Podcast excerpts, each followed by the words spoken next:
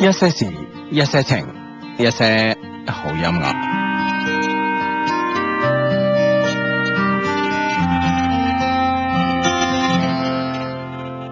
到最近至發現，這兩年已太少相見。來電駁到手機留言，遑論要相約見面。細看着這笑臉，再發現言語的污染。方知道。難得可以表演百厭，回看昨日盡情地敷衍，多少直話言在耳邊，錯在我未實踐，怕難重演，心知道過去已改變，曾經很掛念。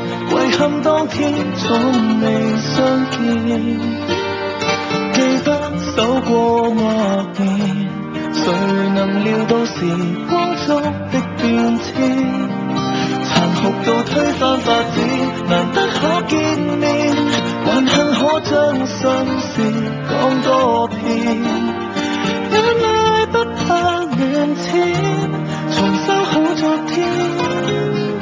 臨別相擁之時，不需躲過視線。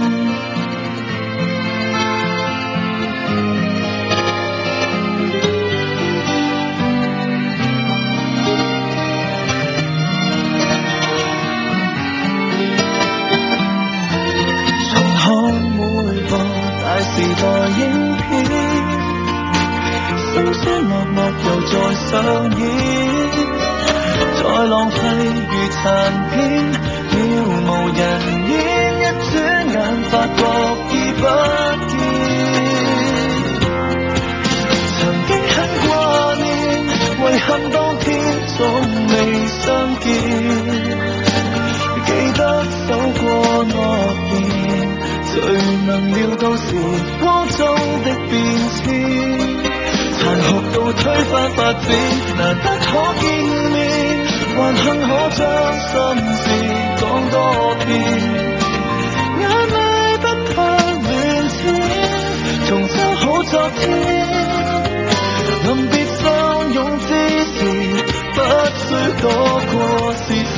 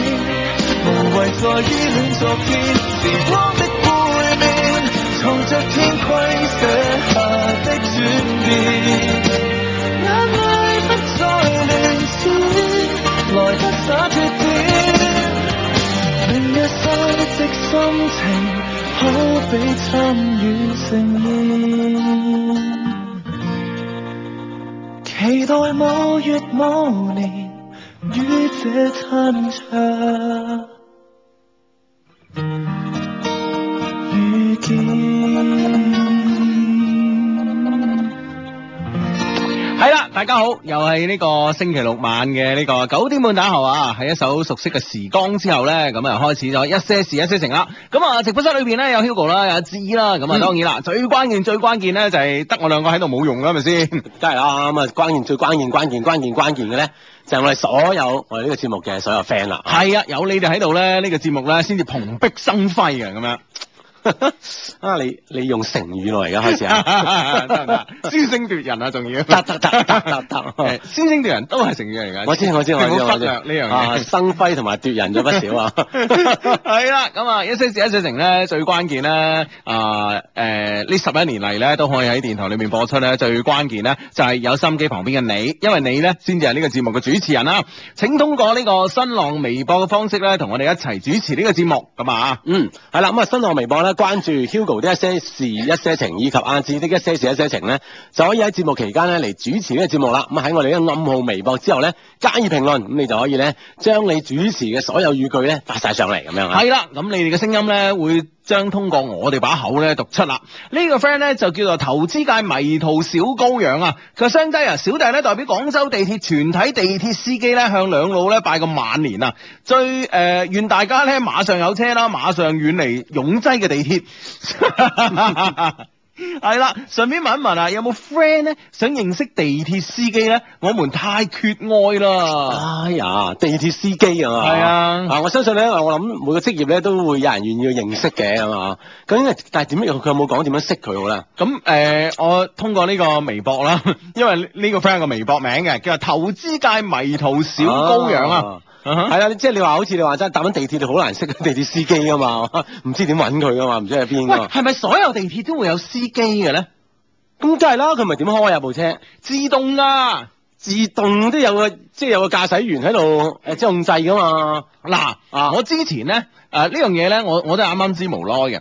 我之前咧過年期間咧，就帶個仔咧就去咗迪士尼玩。啊嚇！咁咧，跟住咧就係、呃啊，我唔我唔記得嗰個站叫咩啦，反正誒、呃你搭正常嘅香港嘅地鐵啦，唔知到咗個站係咪叫欣澳啊？我唔記得啊，嗯哼好似叫誒誒、呃英文佢叫 Sunny Bay 啊嚇，唔知佢中文係咪叫欣澳？咁咧、哦就誒、呃去到嗰個站咧就要轉呢個迪士尼線嘅，啊嚇！係啊係啊哦係咪先？哦咁咪點啊？咁嗰我嗰日咧就有幸咧就啱好係第一節車廂，咁嗯咧、就呃誒係、第一節車廂咧最靠近呢個駕駛室個啊位。駕駛室。就係同個駕駛室係一個玻璃之隔，一門之隔。嗯哼我見到咧係冇司機嘅喎，你方向啱唔啱先？啱啊你係尾定頭 先？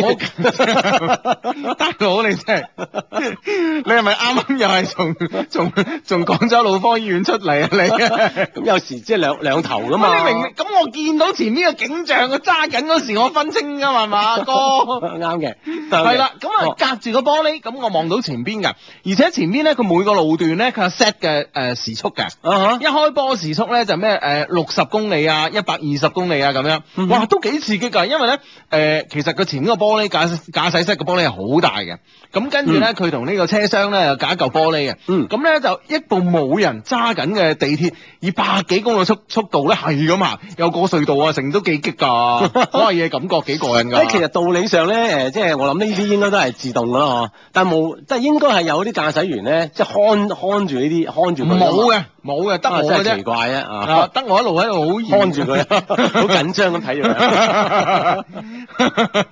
係啊，因為咧，誒誒咁啱咧，就對面有有呢個車過嚟啊，咁樣啊，咁遠遠望到對面有車過嚟啦。其實嗰個時候咧有個倒叉嘅，嗯即係嗰個誒鐵軌咧有個叉路嘅。嗯咁如果個鐵軌個叉路一向嗰邊轉咧，就會迎頭噶啦。啊哇，哈嗰樣嘢我都幾緊張。喂，電腦你醒定啲啊！啊，咁呢啲你係放心啊。 係啊，幾激㗎，真係，原來係冇司機 Ờ, 㗎。啊，係咩？係啊啊即，係道理上就應該有人看住啦，嗯嚇！即係有有啲咩情況可以即刻轉成人工模式咁樣啊，嗯嗯嗯係嘛要咁樣樣啊。其實我都有呢個 衝動嘅。咁通常你睇荷里活電影咧，有啲咩危急嘅時候，突然間有一個有一個好似我咁嘅普通人咧，突然間就哇慌失失，連連連呢個七四七都識揸噶 嘛，係咪先？即係雖然睇個樣咩都唔識啊，嗯但係最最尾有安全㗎。係啊係啊，喺地面塔台嘅嘅嘅呢個呢、個指引 之下，可以成功咁樣降落七四七嘅誒降落着陸噶嘛，好勁 啊嘛！啊，呢就係佢啊嘛。 係啊。 咁啊，原來咁樣樣係嘛？咁啊，當然啦。咁啊，頭先咧就講咗我哋嗰個地鐵司機嘅微博嘅名啦。咁啊，想識嘅想識佢嘅 friend 咧，嗯可以同佢喺微博上互動一下啊。嗯啊，呢、個 friend 話：親愛的 Hugo 芝芝啊，遠喺美國的他咁啊，參加釣魚比賽咁啊，嗯喺度咧想借你哋今後咧同佢講聲加油，並祝佢咧取得好成績。誒、唔係話名次有幾咁重要，而係因為咧釣魚咧係佢自細嘅一大愛好，哦嗯佢、從中咧獲取咗好多嘅快樂。如果得咗咧，佢會好開心噶。而我希望咧，佢更開心。阿 B 加油！我會咧數住時差，隔住距離嚟支持你嘅。好我心目當中嘅冠軍 good luck 㗎嘛。哦，good luck，啊，阿阿 B B 安聊啊嘛，OK，阿 B 加油加油。咩叫 Fion 聊咁難聽啊？嗱呢個人嘅微博名就係咁樣樣嘅，Beyond 啊聊人哋姓廖啊嘛， Fiona 啊廖 你要即係全稱啊嘛，或者啊你真安 娜人哋要 叫，你係啦，咁咧，喂，好棍㗎！原來喺美國咧，誒冬天釣魚咧係啲魚好傻㗎。中一齊啊，係啊，佢係咁噶嘛。我啲 friend 咧，我啲 friend 咧就誒誒、呃呃去呢個睇呢個極光。哦，佢唔係美國，佢係加拿大。嗯佢係加拿大真係好北部啦，咁啊可以睇到呢個北極光㗎啊嚇。嗯哼咁咧佢咧就係好無聊啊，即係極光咧佢話係咁㗎。你一第第一眼見到咧就哇好靚啊咁樣嚇，嗯哼跟住咧就俾你見到半個鐘頭都係咁咧，你就開始誒諗住玩啲其他嘢啦。有有冇其他嘢睇啫？喂，咁即係我我諗所有嘢都係咁啊，係嘛 即係你係半個鐘頭咩都冇變化啊 嘛， 即係個景象冇變有㗎，佢係千變萬化啊嘛，極光喺天上邊啊哈但係但係你係真係嗰個嗰個相機，嚓嚓嚓嚓嚓影，跟住自己又睇，跟住啊拍埋 video，半個鐘頭之後你就悶㗎啦嘛。啊啊哈咁樣啊，有冇呢個其他嘢搞啊？咁啊，嗯哼咁跟住咧個導遊同佢講有，因為個個人都係咁嘅，咁啊。啊，即係即刻會有第二種嘢俾你玩係下啦啦，，咁咧就係帶佢向前行，前咧就係誒一個冰面啦。咁嗯同哼佢講咧，嗱呢度咧就係海嚟㗎啦，咁啊，嗯啊咁然之後咧變就咗冰而已啊，係啦，結咗個冰，跟住咧就攞啲電動嘅鋸啊，電動嘅鋸喺個冰面度開咗個窿出嗯啊哦即係鋸嚟，個窿，鋸個窿出嚟，嗯跟住咧，哇喺個玩釣魚啊，喺魚竿咧。嗯，嗰嗰嗰度又話等就得啦，你攞個桶咁啊，俾個桶佢， 一陣間就噗一聲跳即係跳哦跳條魚出嚟，啊你一接接跳一條三文魚出嚟，一陣間跳條三文魚 出嚟，跟住咧即刻湯即刻食，啊，啊咁真係好好豐富活動，係啊係啊，因為咧點解嗰度即刻即刻跳即刻食咧啊？原來咧嗰度咧係最多日本人去嘅，啊，去嗰度睇極光，咁嗯所以咧就好多日本廚師咧啊拿手嘅師傅喺度旁邊咧攞住把刀咧就等住啲魚等住啲魚啊就係。啲魚一跳出嚟仲未落地，已經喺空中已經被劈咗幾嘢啊係嘛？ 落得嚟，落得嚟個碟 接魚住，落得嚟個碟接住啊 係嘛？係一接住就可以入口 啦，緊入要口啊。嗰瞬間用個指甲彈一一一一啲 wasabi 俾你係哦，唉好嘛？攞命 啊！唉，咁樣啊㗎，即係呢個咧就係睇極光咧之餘係嗯嘛，都仲有啲咁嘅項目係啊佢話即係如果釣魚同埋食魚啊，係啊！佢話如果冇呢首嘢咧，哇！真係悶到暈啊！真係唔知嗰一日 點過。咁啊的確好啦，好好在又有得睇又有得食啦，有得玩咁樣啊，嗯哼嗯哼，哇！好得㗎，真係啊！啊開心啊！好咁啊！呢個 friend 咧叫做小女子不才啊，古靈精怪。佢 Hugo 啊，係咪咧習慣咗一個人之後咧，就唔想其他人咧再出現喺自己嘅世界裏邊㗎咁樣？咁我諗誒、呃因人而異嘅咁啊，當然啦，即係話我唔知你嘅習慣咧，你習慣一個人，你形成呢個習慣要需要幾長嘅時間啊？嗯哼，哦，我諗相信咧，即係唔同狀態之間嘅替換咧，係需要一個過程嘅。比如我哋由一一個人好一個人咁嘅狀態嗬，嗯變成兩個人狀態咧，咁係需要一個時間嘅，你嗯慢慢就會適應嘅，唔係一下子可以轉得到係咁係啊冇錯啦適應下就 O K 嘅。嗯哼咁啊，呢個 friend 繼續同我哋講呢個地鐵自動駕駛嘅知識，佢話咧係自動駕駛嘅，但係咧就配備咗頭尾兩名駕駛員，防止設備故障嗰陣咧就可以轉為呢個人工操作咁樣。哦哦，即係配備駕駛員嗯看住啲嘢嗯嘅，，但係喂，香啊大家港放心香港嘅迪士尼線真係冇㗎喎，係嘛？ 係啊。啊，這樣子係啊，我真係因為我親眼所見啊嘛，大佬我驚 啊，啊，我唔知啊，定係定係咁啱，定係真係冇咧？ 真咁啊係冇，唔真知係冇，我唔會有幻覺㗎，知我知啊，即係係咪咁啱嗰個行開咗定係點 咧？冇啊，你好淺窄㗎嗰個位。啊好好淺窄嘅，仲窄過我哋呢個直誒誒呢個呢、個誒、呃我哋直播室我前面呢張台，啊好淺窄嘅位係，咁樣嘅嗯真係冇人嘅嚇，，哇！啊真係冇人，所以我我當時我一見到冇人，啊哇開緊嗰時咧，我真係下意識咁樣擰轉頭嗯向後邊嘅車廂望咗一望，我心裏邊講，如果出到咩事咧，大家靠我啦咁。 撲又 有，你控制所有嘅按鍵啊！ 亂撳一輪先。嗯啊，好咁啊！呢、個 friend 咧叫做獨家乜乜，睇唔呃誒唔識睇嗰兩個字啊，咁樣。佢咧今日咧係我生日啊，希望咧聽到雙低嘅祝福咁啊，生日快樂嗯咁啊！生日快樂，生日快樂，嗯係嘛？開心啲係嘛？班 friend 出去威，或者自己一個人都要開心係嘛？嗯嗯。好咁啊，誒、呢、個 friend 咧就誒呢、個 friend 咧就美國嘅誒、呃最大嘅淡水湖咧，仲多魚啦咁樣啊！誒美國最大嘅淡水湖係邊個啊？最大啦，哎一下子唔知喎，你你知唔知啊？ 喂，好，我覺得你你呢一下咧，你真你係呢個答案好好好你好得啊係嘛？誠實咯，我覺得你。咁咁你點咧？咁樣咁樣作個名出喂，嚟？通常咧，即係一下子呢個詞咧，啊哈係後邊係接係唔記得嘅， 即係一下子唔知啊！呢樣嘢真係，一般一下子，哎，一下子唔記得咗添咁啊！即係等我諗，等我諗啊！ 係啊，即成晚諗係唔出即係好似自己諗得出咁啊！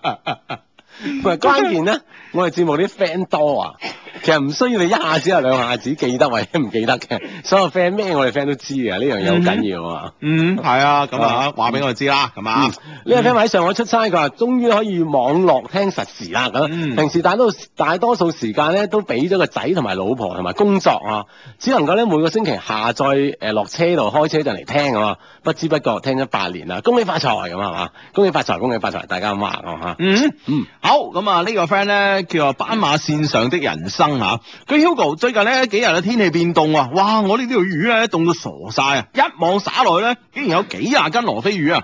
哇！唉咁啊，羅非魚可以有各種嘅整法啦，唉慢慢食啊，咁啊幾係啊，即即係啲魚咧希望即係，哎呀，可以去個鑊嗰度暖暖啊 咁。咁咧，但係最尾熟咗咧， 點算啊？太凍啦，太凍啦啊咁樣。暖下好啦，唔好暖熟咗啊！ 嗯唉好，呢、個 friend 話誒，唉咁啊，佢話二十分鐘嘅車程，女朋友家人咧都話路程遠，佢屋企咧係個單身家庭，有個姐姐隔得太遠啦，嗯佢係想隔得近啲咁樣嚇。嗯佢話開摩落車先廿分鐘就到啦，我應該如何打動佢屋企人嘅心咧？指點下啦，唔該，多謝晒。喂，我覺得呢個藉口嚟嘅喎，大佬廿分鐘波托車車程都係遠。係啦，想點啫？真係上下係啊樓咩？想嫁到啊？係啊嫁上樓上一嫁樓下咩？係係咯，，咁如果咁啊，即係咁啊方便啦，即係我覺得係嘛，嗯哼咁啊即係樓上樓下睇下有冇啱㗎啦，咪先屋企人。 唯有咁啦，係啊，嗯借口多啦嗬。誒呃借口啦，我諗我諗先誒要反省下呢個主要原因係邊度啦，因為呢個呢個距離冇辦法改變㗎嘛，係咪先嗯？係啊啦，睇下話係或者係你自身身上問題，或者係你同女朋友之間有啲咩問題咧，或者同佢家人嘅溝通有冇問題咧？嗯呢方面諗下計啊嘛，距離就唔使諗噶 啦。係好咁啊，好咁啊呢個 friend 咧叫做螃蟹的一些事一些情啊，佢 Hugo 阿知啊，我同一個女 friend 咧係同一個地點工作嘅。我動心了啊，但佢好少咧，佢啊好少開聲講嘢嘅，我又點樣落手啊去益佢咧？求方法啊， 一定咧要包有得食啊，咁樣靠兩老啦，咁樣小弟萬分感激 啊。同一個同一個地點工作係咪會唔會即係相對容易產生啲共同話題咧嗯？係嘛，從呢方面着手，即係係先起碼可以溝通先，再諗點樣益佢啊。唔係，我覺得佢講佢唔講嘢唔緊要啊，你講嘢咪得 咯。即係係旁咪先邊我明講，我明講。係啊係唔啊定口咁講，係啊，係咪哦先？啊 哈睇都可以啊，試下啊。嗬係啊，咁你你呢個都敏俊都好少講嘢啊噶嘛，係咪吓？全靠呢個千哦，你唔知 噶喎。你你主角我梗係知啦，呢出戲我啊，《星星的你》我梗係知，我 點點唔知啊？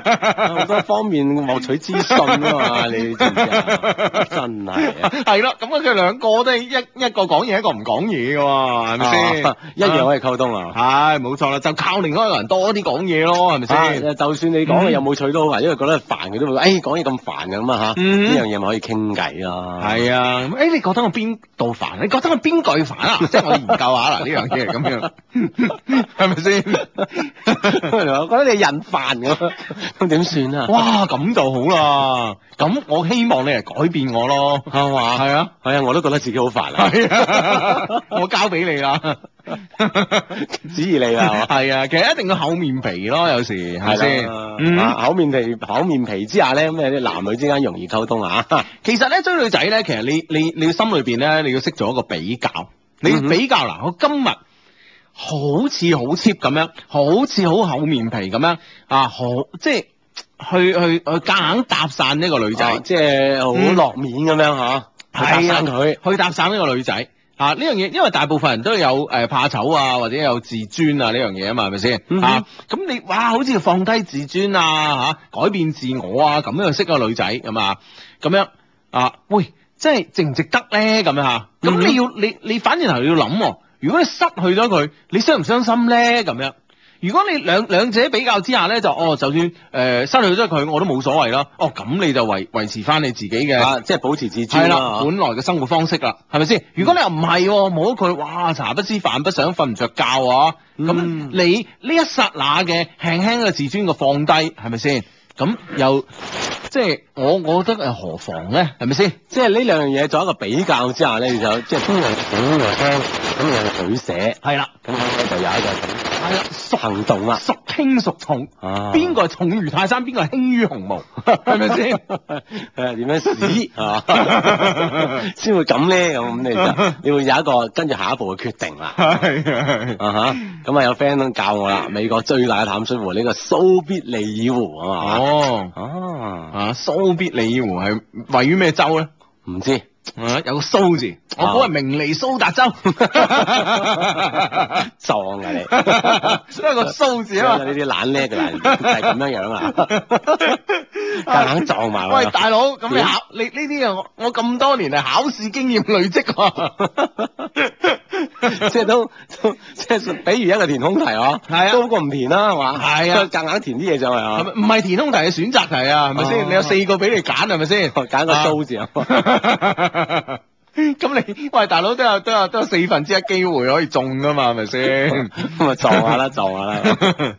係好咁啊！呢個 friend 咧叫啊誒，sorry，慶年啊啊 Vicky 嚇，佢話 Dear 相低，感謝咧有你哋嘅一直。喺度咁啊！即使咧身邊嘅事情咧都喺度變緊，依然咧有你哋咧俾我力量。作為一個高中生咧，面臨住高考壓力啊，讓我所有嘅興趣愛好朋友咧都唔見晒啊！堅堅持大學見，唯有咧你哋要依舊嚇。呢、個星期三咧係我生日啦，作為鐵粉低迷啊，想通過你哋你哋嘅金口提前咧祝我生日快樂。你哋嘅祝福咧就係、我唯一嘅生日禮物，永遠支持你哋嘅 Vicky 嚇、啊、Vicky 生日快樂。嗯，生日快樂，Vicky。係嘛嗯，同埋咧一定大學見，加油加油，大學嗯見。一定得㗎嗯嚇哼。啊！呢、個 friend 叫軒珠去散步啦，咁樣，哇！唉佢唉佢一舍友咧喺宿舍咧鬼哭狼嚎，話驚做剩女啊咁樣啊。嗯哼自從我係老師誒、都話女生最好咧就要一定要早婚早生咁啊，廿五歲之後咧就叫做生女啦咁樣，嗯搞到啊連我都無比擔憂啊擔憂啊！佢話二十出頭啦，仲未拍過拖啊，點算咁樣？係唔使驚啦，係咪先？係咯二十出頭啦，係咪先？啊啊，正所謂雙十年華係咪啊？啊！你老師所講嘅廿五歲咧，仲有時日啊！就算其實嗰廿五歲咧，都唔可以話就叫做生 女嘅。係，知唔知啊？關鍵咧，自己有自信，知唔知啊？有自信嘅女仔咧，係特別靚啲嘅。吓，將係啦冇自信嗰面咧，婚後向你老公體現啊！ 係啦，一路靚落去。啊咁咧，婚後冇自信嘅女人咧，喺老公面喺老公嘅眼裏咧，又係最靚嘅。咁樣哎呀，真係犀利啊！嗯啊哇！呢呢個 friend 繼續同我哋誒科普啊，佢就係繼續講呢個淡水湖啊。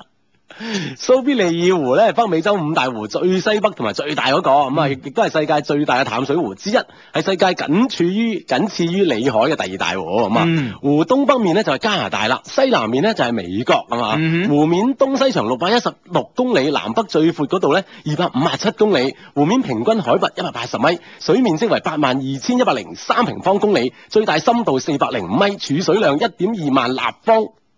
佢講公里，哇我差啲啫，立方米會唔會係？立方公里。啊，立方公里喎，儲水量係嚇，啊，千米立方千米啊 OK 啊，啊，勁喎！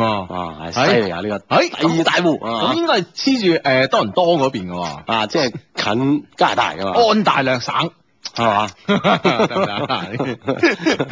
但係我哋 friend 冇講咩聽具體位置啊，我講唔講咩州啊？係啦，唔講，即係驚驚你驚你唔開心啊，多謝大驚家，傷咗你嘅心啊。 多謝大家。唉好咁啊，誒、呢、個 friend 咧就話，誒、呢、個 friend 咧就話，誒、情人節拒絕咗個男仔啊，依家咧佢都冇聯繫過我，Hugo，我係咪好衰啊？啊，呢、個 friend 叫皇家小孩要長大咁啊，咁啊我覺得係佢自己嘅情商唔夠喎，同你冇乜關係喎。係咯，佢唔聯絡你啫，係咪先？咁點咧咁樣呢樣嘢嗯啊？咁啊，睇係下啊其實你咯，你睇下你係點處理呢件事唔啊？係，我覺得作作為一個女仔咁樣嚇，咁樣如果你係誒、呃完全咧誒唔理佢嘅，我覺得咧都有你嘅道理咁啊。但係咧，如果你啊誒、你發一發慈悲咁啊，咁你誒、呃用個短信啊，或者用個微信啊啊聯，絡下佢啊，係，啊，點啊最近咁啊嚇，咁樣咧你就賴嘢啦。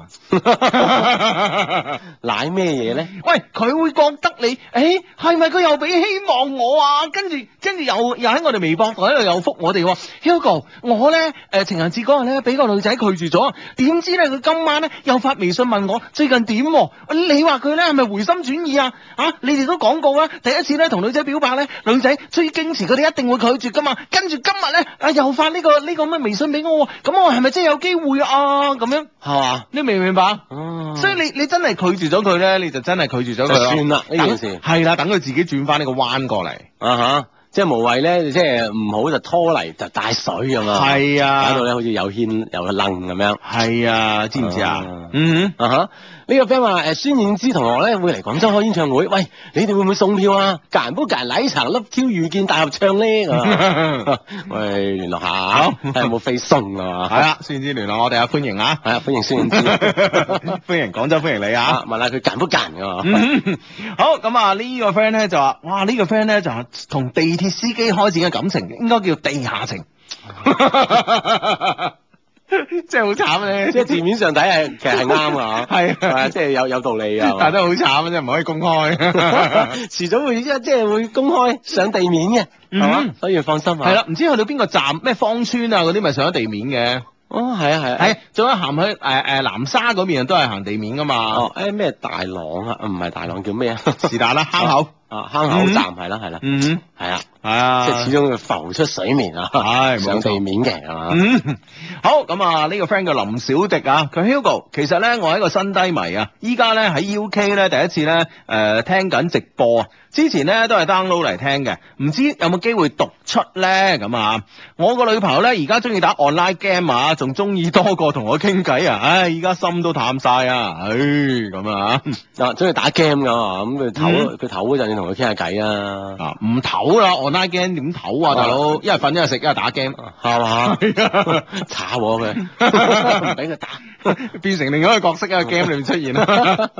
唔係，我覺得咧就話誒、呃如果你忍就忍咯，係咪先？即係因為你迷戀電腦遊戲呢樣嘢咧，你好難咧。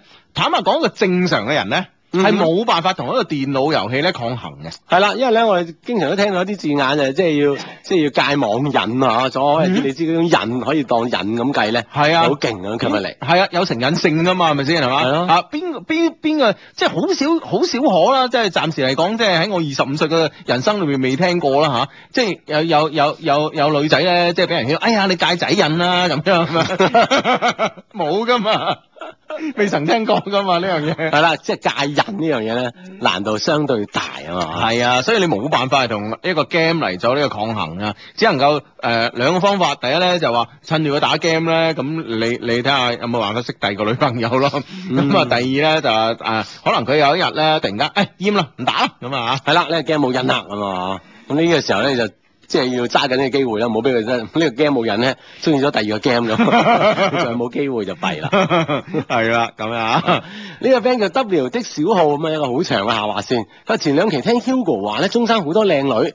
佢有個朋友咧，佢話我喺即係中山一個啱出嚟工作冇耐咁啊，嗯空窗期長達三年啊。係誒好知整啦，住家啦，中意煮嘢食啦，熱愛 I T 互聯網啦，中意一些事一些情啦，又幽默又高大又高大咧，有型，但係咧唔係好靚仔，就揾唔到女朋友啊，點算？嗯佢有咩原因咧？咁樣轉轉髮型啦，我覺得。啊，即係轉個碌啊，係啊，我覺得誒、呃男仔咧轉髮型咧係可以即係改變好大嘅。係嘛，即係係啊整個形象會發生咗變化。係啊，係啊，係啊。啊吓，咁啊嗯令到大家對你嘅改觀啊，係咯，冇錯啦，咁啊，嗯同埋咧，即係唔好成日太宅咯，因為你事事實上你太宅咧，當然你可以喺網絡上面識識女仔啦，係咪先？但係事實上咧太宅咧，咁你識女仔嘅呢個途徑咧，一定係窄咗嘅。嗯，係啦，咁呢樣嘢咧可以咧就多啊啲約啲 friend 一齊玩下，係咯，多同啲 friend 出嚟玩下咁有機會啊嘛。啊係啦，你而家聽緊節目咧，叫做一些事一些情啊。逢星期六及星期日晚咧，九點半打後咧，都會準時相喺珠江濟廣播電台嘅直播室裏邊咧，有阿志啦、有 Hugo 啦，大家可以通過呢個新浪微博嘅方式咧，同我哋產生即時嘅溝通關係。只要咧你登錄呢個新浪嘅微博咧，然之後關係阿志啊，關注阿志啲一些事一些情以及小弟 Hugo 啲一些事一些情啦，喺我哋咧九點半嘅暗號貼後邊咧發你嘅評論嘅話咧，我哋啊即刻可以喺直播室睇到，然之後咧同你哋一齊分享嘅咁啊。嗯可以分享咧，其實咧我哋咧喺三月二號啊，都有個都有個活動咧同大家分享嘅，就係、為愛全力以赴啊，盡享親密愉悦，讓愛升華，哇，幾勁啊真係！嗯即係為愛全力以赴，最尾到到升華咁樣 嚇。咁啊呢呢個活動點樣話？度升華，大佬。咁你你嘅最尾一句咪升華 啦？咁啊，當然即係係嘛係嘛我我哋都希望咧，即係愛情呢樣嘢咧，可以得以升華咧。咁啊係最好啦啊，呢種關係咁啊嚇，就好正啦嚇。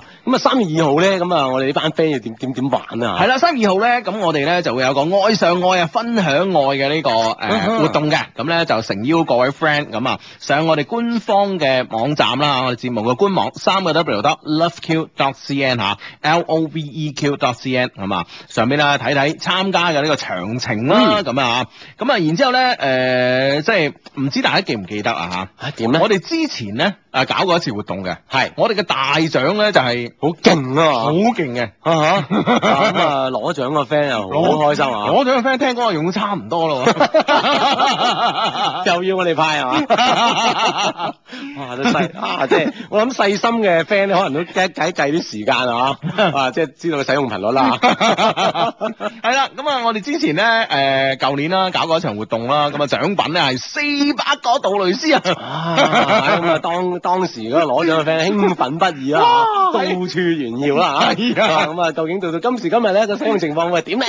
係啦，咁我哋都會密切跟 進，今次會邀請佢嚟。喂，用成點啊，大佬？即係現場採訪下佢啊，即係睇啲使用經經驗啊。係啦，咁咧就我哋上次咧派咗四百個杜蕾斯，嚇親杜蕾斯啊，大佬！我哋做咩啊？你搞四百個去你？咁啊，呢次咧，我係啊哋又同佢哋咧有啲嘢玩啊。係啊，咁杜蕾斯話：喂，你你既然咧，你哋班 friend 身體咁好嘅啊 出晒名啊，真係我。 咁不如喂再搞啊！咁所以咧，今次咧就係呢個愛上愛分享愛呢個活動咧，啊就杜蕾斯同我哋一齊搞嘅。 係啦，咁咧啊，咁啊，誒，咁咧我哋咧就會邀請啦一啲誒，我哋一些事一些情嘅 friend 啦嚟參與啦啊嚇。特別咧，如果咧你有之前咧有 send 呢個 email 俾我哋嘅。係。啊，一定係 send email 俾我哋嘅話，send 到呢個 loveq at loveq dot cn 係嘛？loveq at loveq dot cn 咁咧啊，將你嘅愛情故事咧講出嚟嘅話咧，係就有機會咧獲得咧誒、呃邀請啊參加呢個三月二號嘅呢個活動嘅。嗯，係啦，咁啊三月二號咧，我哋會喺一個啊一個好正嘅地方啦，咁專門搞一場活動，咁啊、邀請我哋係 friend 咧啊喺現場咧，誒講述佢哋愛情故事啦，嗯同我哋分享佢一啲嘅嘢啦，係啊係啊，當然我哋會有好多嘅獎品啦、嗯禮品啦，等緊大家。啊恭候住你哋。嗯哼，咁啊，詳情咧，即係誒、呃除咗可以上我哋 LoveQ 嘅官方網站啦，三個 W dot loveq dot cn 之外，係嘛，仲可以咧關注呢個一些事一些情嘅官方微博啦，同埋嗯杜蕾斯嘅官方微博嘅嚇。嗯係啦，咁啊了解下呢個活動係點樣玩，咁啊到時咧有好多正嘅嘢啦嚇，嗯送俾你哋。係啊，咁樣啊。啊！呢、個 friend 喺微博上講嘅，親愛啲雙低第一次咧喺度主持節目，我有個感情問題啊！我哋喺 Love Q 度認識嘅，一齊去玩嗰陣咧，佢都主動嚟牽我嘅手㗎嘛。嗯從佢嘅言行當中咧，我知道咧佢對我有意思，但係咧我每次問佢嘅感情同埋屋企人嘅情況之時咧，佢都選擇逃避或者轉移話題。係佢咁樣，我而家都唔知點算好喎、其實咧，我係想多啲了解佢啫，咁樣、嗯求雙低啊，即係幫我開解下，即係我解開我哋心中呢個疑惑啦，咁樣。嗯啊哈啊咁啊拖佢主動拖你手啦係嗬，但係了解佢屋企人啊或者佢嘅感情情況咧，佢避開喎，嗯咁？咩咩意思啦嗬？啊我哋我哋呢個 friend 心入邊係點樣諗 咧？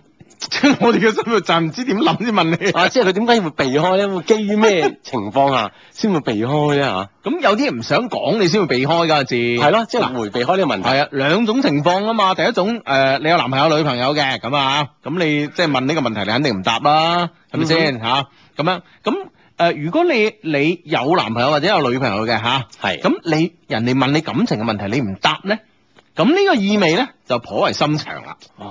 唉嗯，內裏會有啲咩深長嘅意思因為啊？佢唔想俾你知佢拍緊拖，啊哈，佢有拖拍，佢唔係想俾你知道拍緊拖。咁一個咩人先至會唔想俾你知佢拍緊拖咧？就係話佢覺得對你都有啲好感嘅人，係即係同你可能有機會嘅人。發展嘅係啊同你有機會發展。咁佢先唔想俾誒俾你俾誒俾你知佢拍緊拖啊嘛，係咪先？哦即係阿志咁，你出去識女仔，你點會講話我我有女朋友嘅咁樣嘅啫，係咪啊我先？有女朋友，我梗係唔會出去識女仔啦，係咪 先？嗱嗱嗱，你睇你，啊你睇你嘅人， 啊！你真係啊！啊你你真係呢個對對嗰啲中面女仔嘅對白，好心你唔好同我講 啦。 即係我係我係講我嘅行為。 係咁樣樣嘅，係係係啊，咁即係一咧就係呢呢個即係主動拖你嘅手呢個 friend 咧，可能嗯，即係你可能會有呢個女朋友，即係拍緊拖。係啦係啦，嗯咁呢個就係一個即係比較即係壞嘅即係諗法啦，嗯，啊都唔係壞唔係嘅諗唔法係即係即係嘅。向向一個事情嘅唔好方面去諗啦。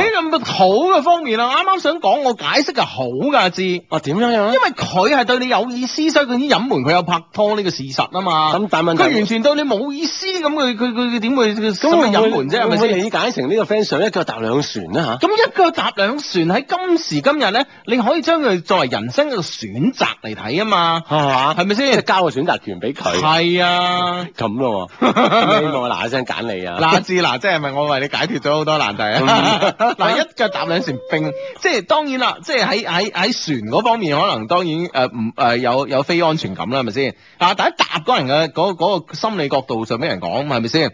咁你係有選擇權噶嘛？啊係咪先？咁樣樣，係嘛？啊阿志豁然開朗啊！唔係我 成個舒服我哋 個晒，啊 friend 唔知會唔會豁然開朗 啊？咁啊，成個舒服晒。咁咁我哋嘅 friend 使唔使繼續追問佢啦嚇？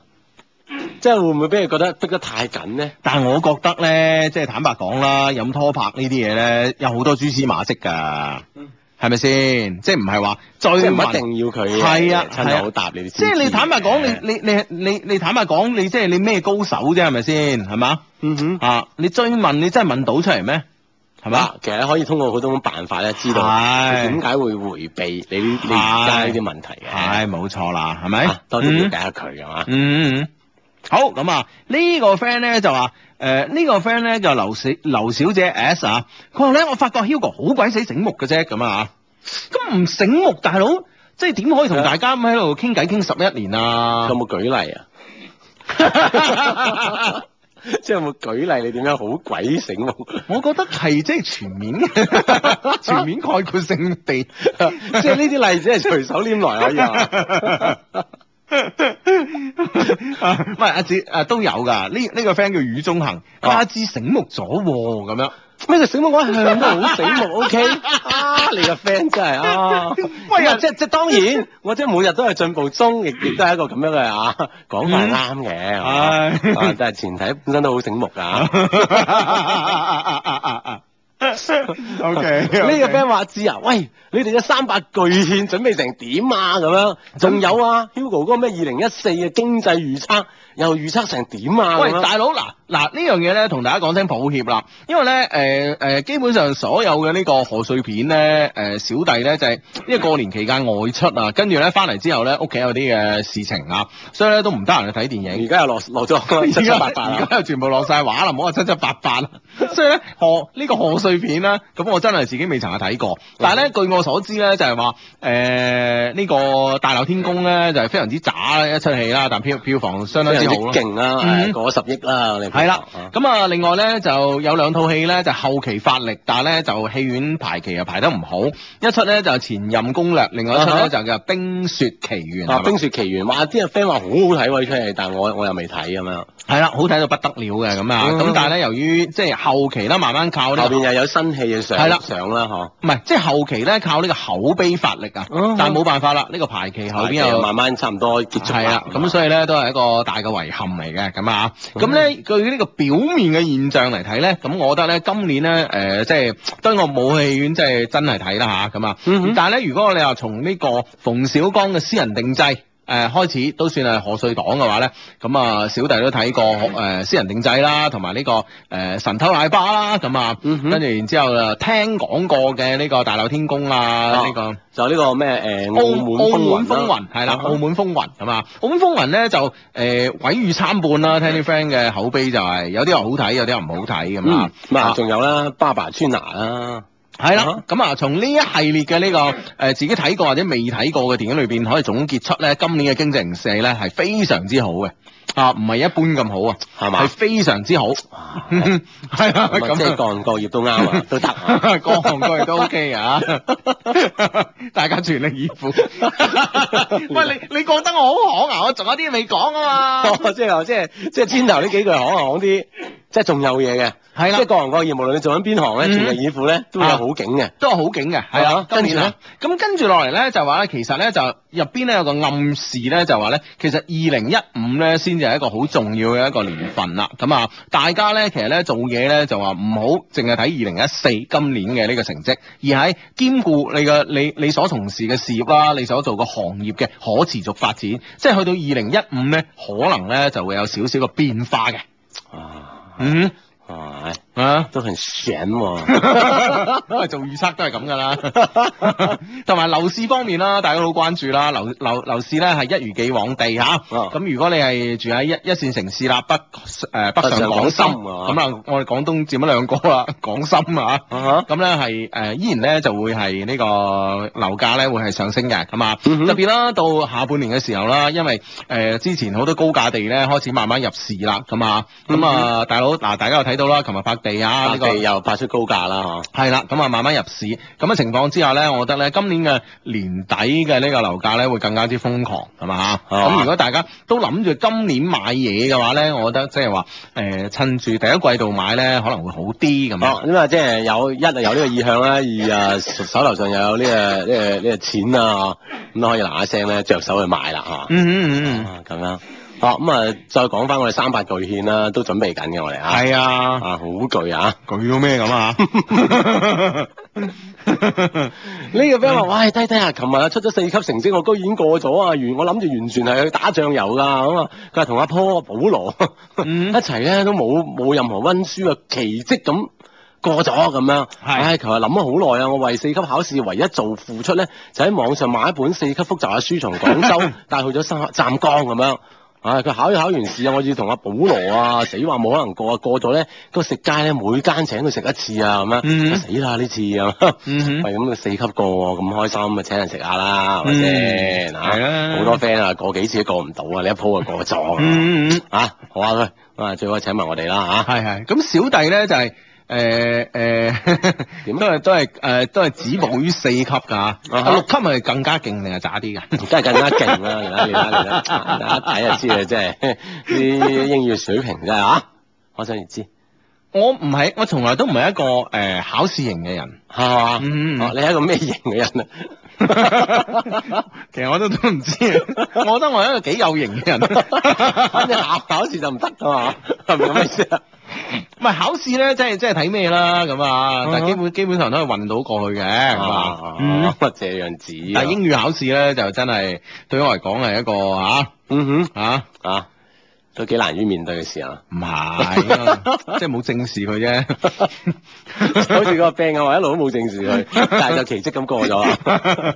係好咁啊！呢個 friend 咧叫葉葉葉麗君啊，佢話親愛低低人，啊我中意咗個男生，而且咧仲同佢表白過添。我同佢咧係誒，我同佢啊係由我姨媽啊，由我姨仔，sorry 啊，由我姨仔介紹識嘅。你姨仔，你姨仔就應該係你誒、呃太太嘅妹，係嘛？咁點會係男生咧？中意咗個， 即係你有太太，但係你又中意咗個男生，你誒，咪姨仔唔一定，唔一定係太太妹啊。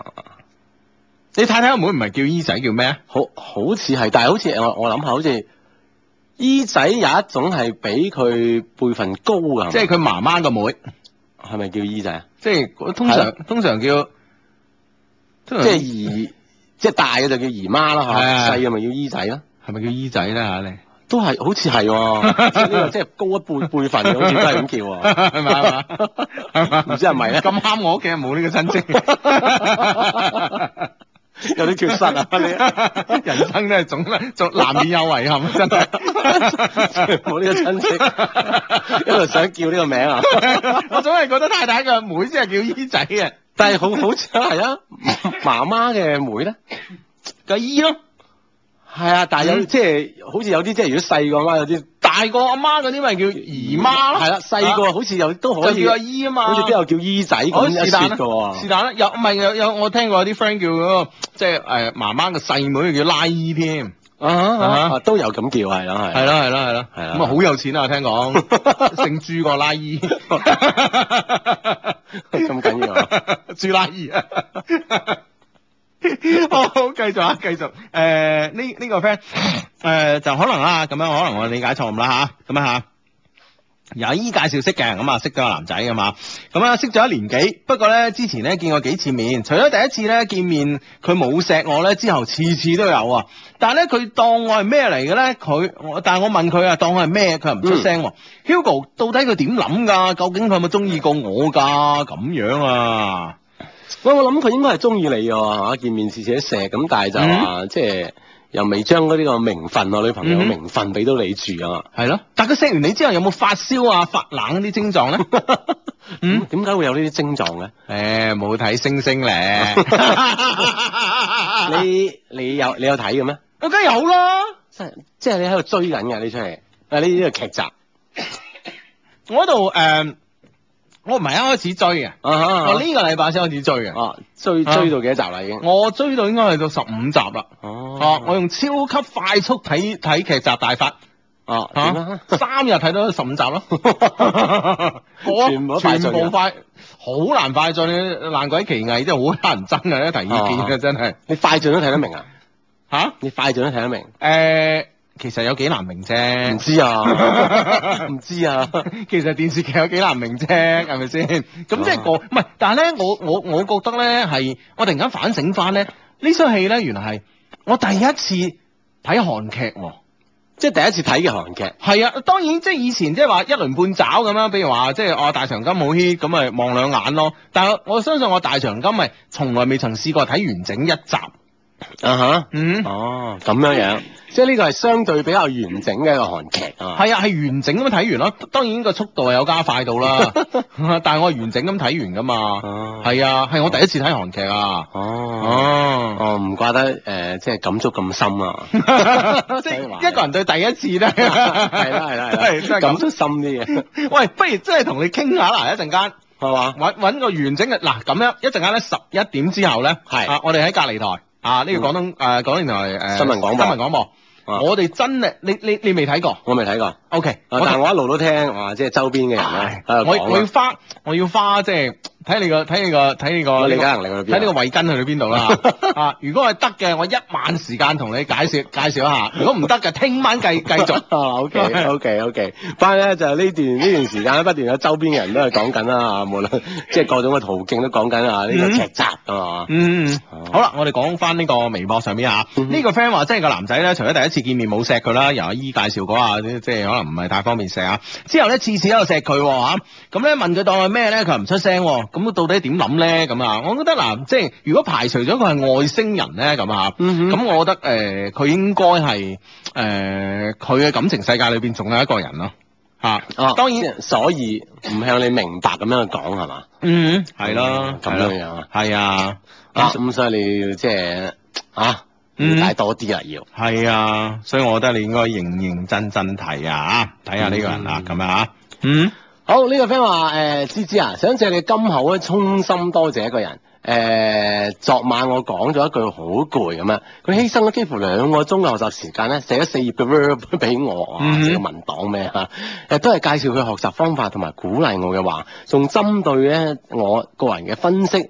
結果咧，佢作業都冇做啊，要做到成四點鐘，凌晨四點先做完。嗯今朝早仲遲到咗添，影響咗佢第一節課嘅英語測驗做唔完，我內疚咗一日啊！係呢一年我哋高三，多謝你，大嗯學見咁樣。嗯啊哈！兩個高三嘅同學啦，可以互相鼓勵啊嚇，係啊加油加油，大學見啊！嗯，啊犀利啊呢個 friend 啊！嗯，咁要多謝佢吓，同埋嗯珍惜佢，知唔知啊？係好咁啊，呢個 friend 咧就話咧，誒、Hugo 哥啊，我係新低迷啊，咁啊啊，咁咧佢話咧最近咧正喺度煩惱緊工作上面嘅事啦，聽到你同阿志嘅奸笑聲咧，我暫時咧忘記忘記了煩惱啊。我想誒、問下 Hugo 哥，你揾嘢做嘅時候咧，係咪都係好煩嘅咧？我係我係一名咧實習嘅醫學生咁啊，咁我覺得醫學生誒、呃煩惱應該係少啲嘅喎，即係因為你基本上你係從從事呢個行業，你走唔甩噶嘛。啊嚇，即係明知道以後會咁樣樣啊。係咯，你冇得煩㗎，去醫院做啫嘛，可能煩就係煩邊間啫嘛。 咁咁都幾煩嘅，可能有好多即係唔同嘅醫院啊，嗯有唔同嘅待遇啊咁樣嘅，嗯，係嘛？嚇咁樣，但我做嘢，我揾嘢做嗰時咧就唔煩嘅，咁啊，因為咧就屋企又安幫我安排一份啦，咁我自己就誒，其實我自己唔係太中意嘅，咁啊，咁但係我後尾都接受咗屋企嘅建議啦，咁啊，咁啊嗯哼都做一陣間嚇，哦，啊跟住咧再唔做，我辭職吹啊，咁樣樣啊。係啦係啦咁我相信咧，無論就業定就學啦，嚇，即係特嗯別喺即係無論係有冇選擇情況下咧，即係嗰段時間心咧都會輕輕煩啲嘅。嗯其實真正知道自己想要啲咩咧，最重要啦嗯，嗯，係嘛？係啊，咁就可以幫到你嘅。我諗呢種諗法。呢個 friend 話，Hugo 阿志啊，東莞咧就二比一贏咗天津，奪咗呢個 C 賽點啦咁啊啊。佢哋覺得今年嘅 CBA 總決賽會唔會廣東打比咧咁啊？啊有可能啊，㗎。就過幾日咧，恒大又打亞冠啦。喂，下個星期好值得期待喎。係啊，下星期係誒、星星大結局啊，都係啊，真係啊，開口埋口 都一一共係二十一集，咁啊而家咧更新到好似十九集，啊，即係真嗯正播出播到十九集啦，係嘛？係啊，哈更新更更新即係有得睇啦，咁啊到十九集咁啊，咁你係咪即係幾值得期待？係咪先有恒大，嗯係咪、有星星大結局，係咪先？係啦，就嗯 CBA 咁啊，CBA 係咁咁好玩嘅一個賽事啊，係又有教練辭職啊，又有黑哨啊咁樣嚇，嗯唔知啲 friend 點睇咧？ 喂，我都覺得咧，事實上好似係對嗰個裁判嗰個處罰輕咗啲。係咩？係啊，哦，咁因為你遼寧嗰場即係的確係真係黑哨喎。係啊，佢真係犯規咁啊哦嗯，但係佢真係冇吹咁啊，係啊，嗯哼咁、當然即係裁判咧都係人，係人就會肯定有犯錯肯定有犯錯啦。係但問題咧就話，但係你你你如果真係偶爾嘅犯錯咧，係大家都可以接受噶嘛。但係而家問題係咧，成個球壇球圈裏邊咧都喺度傳緊一啲流言，嗯即係話係即係流言真係未經證實啦嚇，啊哈即係流噶啦。咁咧就話 即係話未。未正嘅之前就留啦，係，啦，咁即係話點樣去打點裁判嘅方式，同埋裁判啊係哈點樣收費嘅，哦啊聯絡人係邊個？哇係。咁你都傳緊呢啲嘢，你話大佬，即係之前啊足球啊打假啦，嚇嗯又好勁啦，啊而家又籃球啦咁係嘛，嗯嗯哼，無風不起浪喎，係啊，所以我覺得，我覺得有時有啲嘢真係，即係你你你，唉，真係冇辦法啊，冇辦法，中國，唉，吓、啊咁啊，希望咧，無論男協又好啊，點點好啊，嗯查一查咁啊吓，係睇下啲咩警棍啊，係咯係咯係咯吓，啊嗯，咁啊，好，咁啊，誒誒呢個 friend 咧叫漏不完的沙漏咁啊，咁啊，嗯梗係漏不完啦，調轉又可以 漏過，係啦，咁啊，相低佢話咧啊，我喺網上咧識到個女仔，但係傾咗一年之後咧，大家都冇咩話題啊，而且咧，我覺得佢對我嘅事情咧都唔係點感興趣啊，不怎麼感興趣啊，請問點樣先可以進一步拉近我同佢嘅關係咧？咁啊，咁佢如果對你嘅話題唔感興趣嘅話，你咪轉話題咯。嗯，嗯， 係啦，即係即係撞， 即係轉到佢覺得感興趣為止啊，係啊。係咁撞，係咁撞 啊。嗯喂，你中意傾啲咩啫？我咩都傾得㗎咁啊你講咩我都可以同你有排傾㗎咁啊！嗯， 親愛的雙低，我聽日係我老婆嘅預產期啦，幫我祝我老婆同 B B 平平安安、健健康康啦，就叫 B B 出嚟咧就唔好咁百厭啊，唔好使佢嘅媽咪咁辛苦咁樣啊。係係係係啦，咁啊，所有都係順利、健康啊，平平安安啊。係啦，冇錯。冇錯啊。嗯，咁可以做爹哋啦，開心哇開真心係開心！啦，恭喜你吓。啊，恭喜恭喜恭喜！好咁啊，好呢、個 friend 叫重新出發 W Y 一些事一些情啊，佢 Hugo 哥，我有個學好學術性嘅問題啊，想問下你啊，嗯作為地盤管理人員咧，除咗老細。誒、老細個秘書同埋文員之外咧，仲可以點樣識女仔咧？咁啊，咁我覺得作為一個地盤嘅 管理人員咧，你首先要研究下你個地盤有啲咩女仔可以俾你識。咁通常都係老闆嘅秘書同埋文員㗎啦，係咪先？當然就有啲誒、呃煮飯啊嗰啲嗰啲阿姨嗰啲嘅咁啊啊，係啦。咁你睇下你個口個人個人嘅口味係點樣啊咯？同埋你個方向啊，點樣樣嗬？嗯哦，咁啊，咁啊，即係首先要確定呢個目標係嘛？哼，係啊哦啊！其實我覺得我覺得咧誒。任何身處任何一個環境、人際誒、呃社交環境裏邊啊，我哋可以將個工作環境都歸納於社交環境嚇。咁處於呢個環境之內，你先冇理異性嘅數目有幾多，你只係要確立自己嘅目標就得啦，嗯係哼，咪先？啊啊，比如話異性數目係好多嘅，花多眼亂嘅，咁分分鐘如果你唔確定目標咧，更加容易咧影響你嘅呢個發揮，同埋影響你，哇！因為真係太多人啦，影響你嘅選擇嗯哼，啊。啊，有時就咁樣情況下咧，就容易咧，即係即係旁落咗啊好多係啊啊。誒，你覺得係啊好嘅，反而咧，你唔知從何選擇。誒、嗯哼有時咧，你話誒唔係喎，我成個成個社交環境裏邊咧，女仔唔多喎、誒咁樣其實反而係一件好事即喎、係容易揀啊，係啊啊，係啊，都確冇得揀定目標係啊，都冇得揀㗎啦。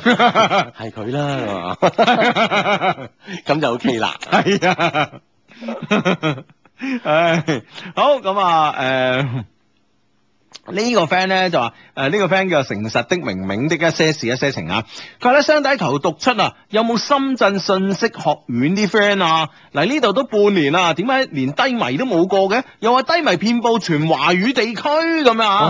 啊嗯，係咯，點解咧咁啊係？研究下先吓。啊，咁嗯你即係呼即係呼喚下啦，我諗會有 friend 出現喺你身邊，係係係 嗯多啲呼喚啊！係係係，嗯，好咁啊，好哇，嘿呢個 friend 呢啲問題啊，又嚟啦嚇，嗯，嗯哼佢話咧就誒、呃呢個 friend 咧叫查心的一些事一些情嚇，佢智勇雙全嘅雙低晚上好，小弟求幫忙啊！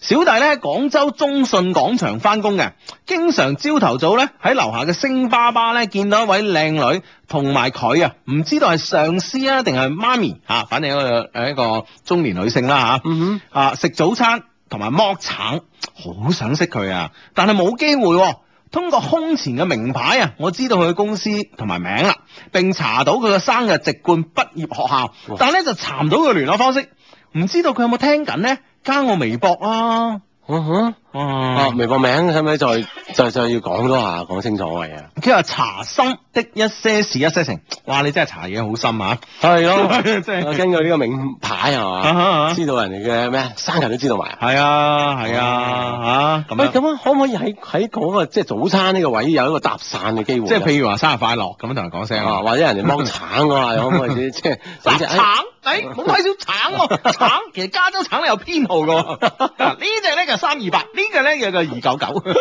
哎我都有隻橙 喎，即係呢啲可唔可以早餐時間氣咩阿志？唔係，咁你可以即係比如咧坐埋隔離啊，等等啊，星巴巴咁嗯嗬。嗯。咁可唔可以即係容易唔係發生呢個接觸咧？嗱，我覺得啦，就當然誒、你你你注意到佢係係因為咧佢靚啦，係咪先？係啊，並唔係因為佢剝橙，係咪先？啊啊咁樣啊啊咁啊，然之如無聊喺隔離剝剝剝三年橙，咁唔會見佢啦，係咪先？ 嗱，當然即係你 當然，如果果剝好多嘅話就 另計。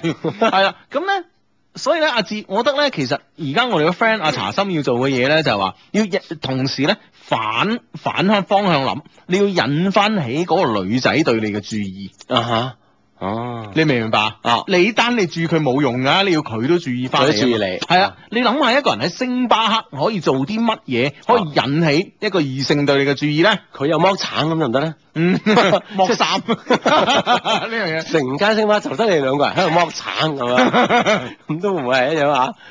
共同嘅嘢喺度咧，同埋剝個數量巨大，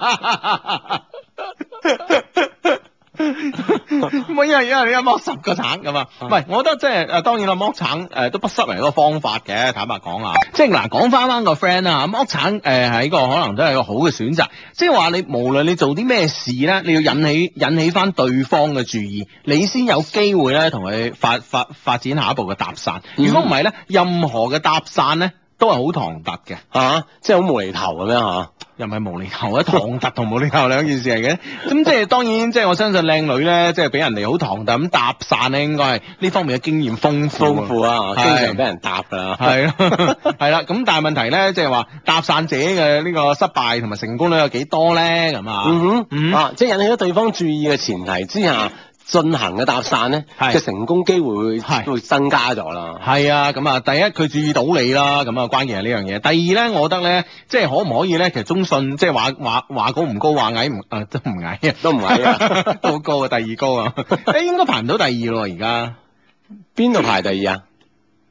咁我唔知，嗱、啊我知道咧，遲啲啊東塔肯定第一，啊 哈，西塔啊第二，啊跟跟跟住落嚟珠江新城有一紮嗰啲咁嘅嘢喺度噶嘛啊，一。扎都有咁高，係啊，哎呀哦，你冇你冇睇過誒？哎呀，賣煙仔嗰棟樓叫咩啊？誒、珠江城都好高係㗎，嘛？係啊啊，哈啊哈嗯哼。啊，無論點啦嚇，中信都要高啦嚇。係啊，都要即係雖然係一個幾高嘅寫字樓啊，但係入邊嘅誒人事關係咧，可唔可以搭下搭下搭到咧？啊哈，即係譬如話你啲同學啊，或者啲 friend 啊，喺個公司啊，或者同啊佢公司嘅嘅同事啊係啦，或者同佢公司甚至乎有誒、呃即係唔係公司同事，但係咧同佢公司咧有業務往啊來嘅有啲來往嘅人嗯啊，，係咯，咁慢慢搭下搭下，搭通條路咧就可以就可即以係咧。對佢嘅資料了解得更加清楚啊。係啊。係嘛？咁通常咧，朝頭早咧，同阿媽咪啊，或者係上司啦，唔知啦嚇咁啊，中年女性喺星巴克食早餐嘅咧，咁一定咧就唔會帶中午飯嘅。嗱，呢個寫字樓嘅金金誒、呃金規玉律嚟嘅。嗯，係嘛？係。啊，凡係咧，你帶中午飯間誒翻公司食嘅嘅朋友咧，你一定咧屋企咧係有早餐食嘅。啊哈，嗯即係食好啦咁嚇，跟住再打埋盒啊，點點點啊。係啦，冇錯啦。啊，啊，再落溝落溝咁啊，整幾個咁啊，翻公司咁樣啊。咁通常咧喺屋企冇早餐食嘅咧，先至會咧喺呢個星巴喺星巴克誒食誒食早餐，跟住咧係應該咧中午飯咧係唔會帶嘅。啊，唔會帶飯係翻啦，公司嗰咁度。所以咧佢中午飯咧啊兩個方法解決啦，一個叫外叫外賣，賣啦，翻公司啊，一個咧就係去樓下附近附近解決。附近嘅餐廳食。係啦，咁如果咧可以搭上搭有呢個關係啊，嗯咁譬如話誒揾日，因為你個 friend 咁啊誒知道佢平時去邊度，撞撞佢咯。啊誒誒原來識㗎咁樣嚇，咁樣嗯啊咁佢一定見到你面熟啦。前提係你要喺星巴克咧做一啲可以引起佢注意嘅事啦，啊咁梗係好嘅方面嘅事啦，係咪 先？做壞事啊！飲完咖啡唔俾錢啊！ 啊冇得㗎，要先俾喎，係啊咯，即係諸如此類啦，咁樣咁嚟咁嚟搭誒搭上呢個關係咧，就順理成章。順理成章使唔使我幫手啊啦？其實你喺中信我中信有關係都咩？我中信都幾有地位㗎。點？解咧？嚇哦，嚇你！憑咩中信有地位？ 講嚟講嚟聽下。啊因為物業管理公司嘅老闆同我老友咯。 哦，哦咁啊嘛，咁都好啲。哦，啊！你真係喂，你你覺得你可以幫到咩手咧？嗱我仲有關係嘅喎，我又點咧？我個 friend 咧就住中信嘅公寓嘅。哦，跟住咧就係誒誒老婆仔女全部加拿大嘅，咁啊朝頭早咧就係、傻更更嘅，就喺嗰度跑步嘅。嗯啊，就喺個嗰、個即係後邊去跑跑到東站嗰度啊，哦係啦，咁我成日都，誒、哎你跑步，誒、啊你幫我買張飛啊咁，佢話我跑入去喎，我就喺出邊跑喎，係啦，咁咧就跟住咧跑完步之後咧，翻屋企沖個涼咧，就唔係星巴巴咧，就係呃誒唔係星誒、星巴巴就係麥當勞啦，啊吓，嗯啊，即係佢嘅每日嘅早餐。係啊。啊，佢預預示者十十幾年喎，啊哈，係即係咁啊，樣嘅生活係啊，狀況。 係啊，哦所以你覺得佢可唔可以即係可能認得個女仔？ 其大家都好眼熟啊，互相喺度相相認咗好耐已經。 實已經俾我 friend 識咗，係啊，咁樣樣啊，啦，就咁去啦，係啦，咁啊，相信好快咧，以你呢個啊嗯查心啊，係啊，好快查到好多資料啦，係嘛？嗯，冇錯啦，咁啊，嗯係咁，哇，呢個 friend 都啊都啊都啊都啊啊，萬中無一喎，呢個 friend 都係啊，點啊？佢咧，但係咧，我中午帶飯，但我屋企冇早餐食噶喎，咁啊。 啊啊等爆等你咁科玉律啊嗱，包咬頸。 啊！你真係 呢個 friend 話我同誒 boyfriend 咧一齊將近一年啦，以前咧佢啊，即係佢媽咪咧都有介紹 D L，咁啊後尾咧佢屋企人都知道佢拍拖啦，而且都問起咗我，仲叫佢帶我翻屋企坐下添。但係佢到而家都唔帶我去見家長，即係都冇帶我去見家長嘅意思。我有時都略有一提啊，佢又敷衍兩句就扯開話題啦。一齊咁耐佢都冇帶過我見佢啲朋友。係我問起佢就話未準備好，究竟佢想點？佢、嗯但係佢對我又真係有幾好嘅噃咁樣。嗯，喂，呢件事會唔會有啲警棍啦嗱，我嚇？覺屋得企咧，都叫佢帶你翻去睇㗎啦喎。我覺得咧就會唔會係咧，即係佢知道佢屋企人咧，可能即係想要啲點樣嘅家嫂嗯哼。啊？啊，你唔係佢屋企人想要嗰種類型係嘛？你先係咁樣講。我會咁樣一棍打死人咩？我會咁樣一棍毆死人咩？阿志？啊，係啦，啊咁可能咧，你你誒嘅條件咧，同佢屋企人咧所希冀嘅呢個家嫂嘅條件咧，略有出入。 即啊，係你咁樣講嘢幾好聽啦，係咪 先？下次你個完全符合啊！略有出入。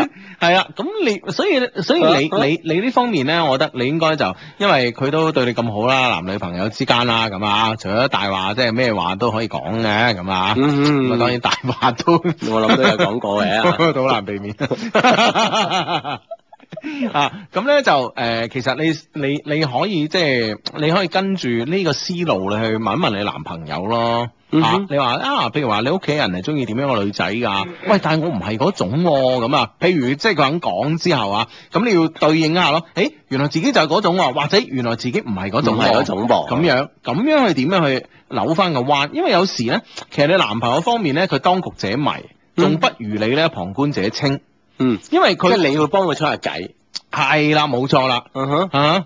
其其實男男仔咧，有時咧有好多嘢啊，我覺得咧係係係係真係唔好嘅，就係好多嘢中意自己一個人孭，有啲遇到啲問題咧，總係想住自己一個人去解決。啊，即係我覺得有時男仔可能呢種諗法係其實都幾正常啊嚇，即係費事個女仔擔心啦，或者佢諗得太多啦，驚佢。係啦，但係咧你要明白呢個世界有句説話咧叫一人計短，二人計長，三個諸葛亮唔係唔係三個臭皮匠頂個諸葛亮係咪 先？當然當然三個諸葛亮，我就唔我知點樣啦。喂我諗咧，如果真係啊，坦白講，哦如果一間公司計啦，其他唔講啦。哦，一間公司有三個諸葛亮咧，呢間公司咧嚟執啊差唔遠㗎啦點樣樣咧？嚇。即係你覺得佢哋嘅意見喂，你作為公司嘅老闆，你作為劉備嚟講，你聽邊個啊？係咪先？嗱，所以劉備得以成事咧，就係呢個龐統死一早啫嘛，係嘛？係 咪先？一落鳳波就 嚓嚓嚓俾人射死咗啦，係咪先？逢秋 啊？係啦，咁如果唔係，如果一一個鬧，哎，鳳雛卧龍兼得啊，得天下啦，咁啊啊，實得天下啦，心諗。係啊，諗呢個都傻啦，係咪先？即係你覺得佢兩個人意見會相左啊？係啊，啊，就會影響呢個老細嗯或者呢個主公係嘅啊。判斷。係啊，一定噶，啊你冇辦法，你三個人都叻啊嘛，關鍵係，啊係咪先？叻嗰啲真係弊啊！係啊，，咁你唔叻嗰個先係做主公做老闆嘅啫嘛，係 咪先？老闆就使叻嘅啫，咁啊係啊，係？嘛？ 如果唔係要諸要諸葛亮嚟做咩啊？係啊，你明唔明白？ 咁所以所以呢樣嘢咧就係話就係話咧誒，其實有時咧就係男朋友可能自己一個人轉牛角尖 係嘛，把所有問題都自己扛咁啊，係咪 先？咁你扛得幾多係咪啊好先？不如咧就將呢個問題啊，啊。可以同呢個女朋友分享啊，係冇錯兩個人一度啊，係啊度掂佢。係啊，知唔知啊？嗯嗯，咁啊當然咧就睇我哋 friend 點樣可以將將呢個男朋友咧心入心中嘅問題咧引出嚟啦嚇，係呢個都要需要一定嘅技巧啊。嗯啊，咁啊，你睇你啦，慢慢嚟啦，因為你比較了解你男朋友。嗯嗯係咯，係嘛？好咁啊，呢個 friend 就問我啦，呢個 friend 叫嘉嘉小豆粉啊，佢 Hugo 六百萬嘅 Amy 咧，而家唔知點咧咁。咁唔知啊，數緊錢咯。哇，哦咁啱嘅呢啊呢個 friend 又問起喎，佢話相低啊，啱先聽到咧話北上廣深嘅樓價持續上漲咧，突然間諗起廣州宋慧喬 H 嘅炒樓王 咧，希望相低咧有誠意咁邀請啊炒樓王上電台傾下廣州嘅樓市趨勢啊，順 順便暢談乜乜乜嘅第三季啊嘛，咩咩嘅第三季咧嚇， 唉，啊都都可以啊，嗯，好咁啊，好咁啊，好多 friend 咧都話，喂喂，讀 mail 啦，讀 mail 啦，咁啊，嗯，嗯好，讀 mail 之前咧就誒。讀呃下呢個微博啊！呢、個微博咧依然係奶油，佢話成三年幾冇聽過啦，翻誒翻嚟學下嘢，更新下啲嘢先，係嘛？係唉，，跟唔跟到啊 你？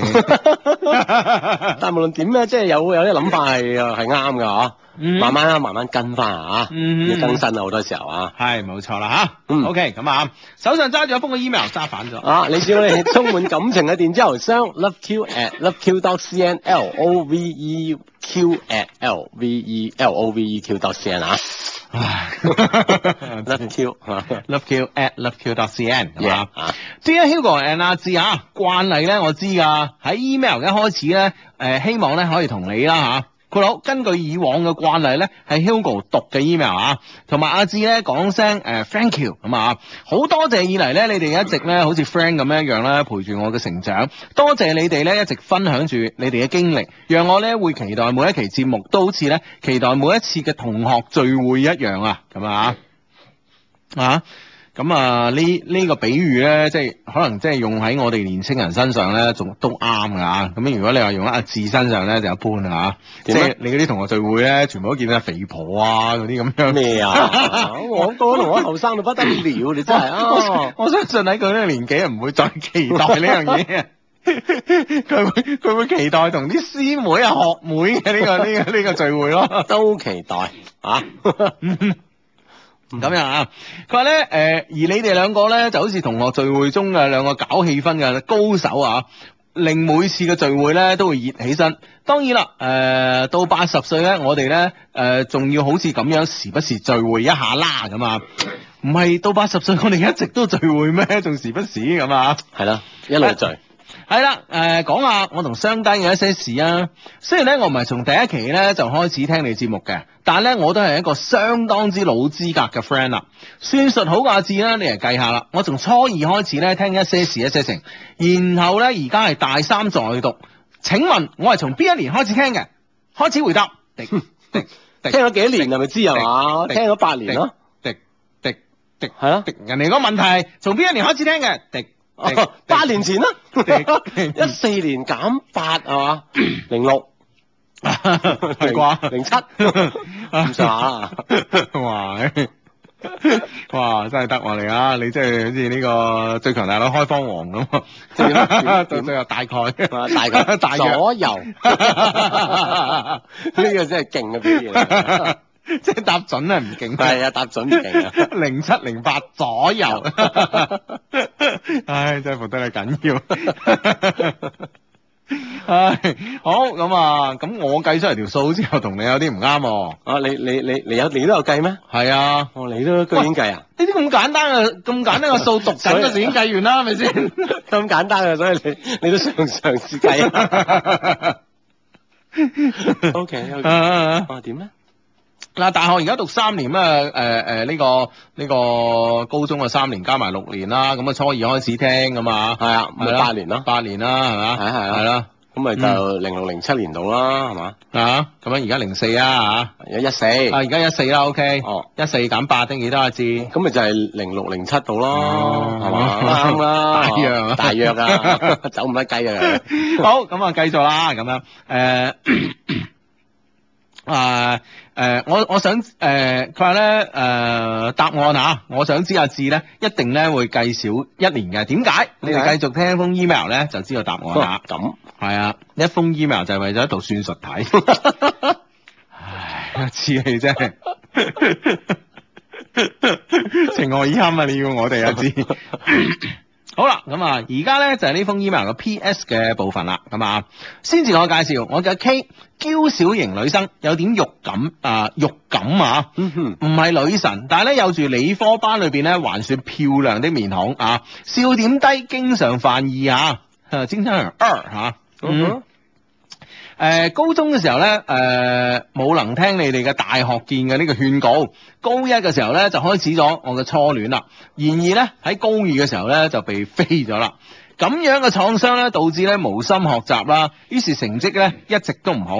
到高三啊，想努力嘅時候咧，已經發現太遲啦。嗯。咁啊咯係，啦，括好呢、個時候你哋一定會講，原來係復讀，所以計少一年。錯，答案唔喺呢度。咁，佢將我哋所有嘅諗都都都即係都諗好啊。 O K 嚇，果然係一個老聽眾啊。係啊，都所有都有預設咗一啲嘢。係啦，我考上咗一間咧還不錯嘅大專院校啊，讀上我喜歡嘅設計。由於高中嘅時候咧一直頹廢啊，導致咧高考失利咧一直悔恨嘅我咧，喺大專一開始咧就要立志努力啊。所以喺大專呢期間咧都混得特別好，咩獎學金啊，咩黨員啊，咩國家級獎項啊，仲有誒仲、有咩校園戀情啊，我都可以獲得。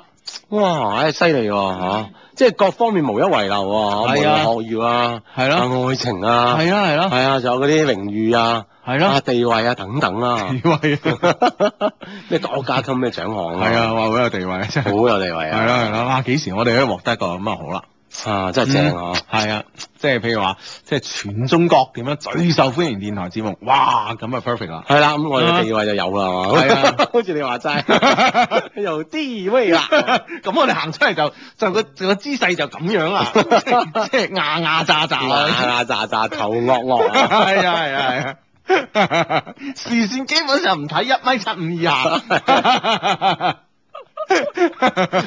其他人都係只係望到我哋嘅鼻窿 啊，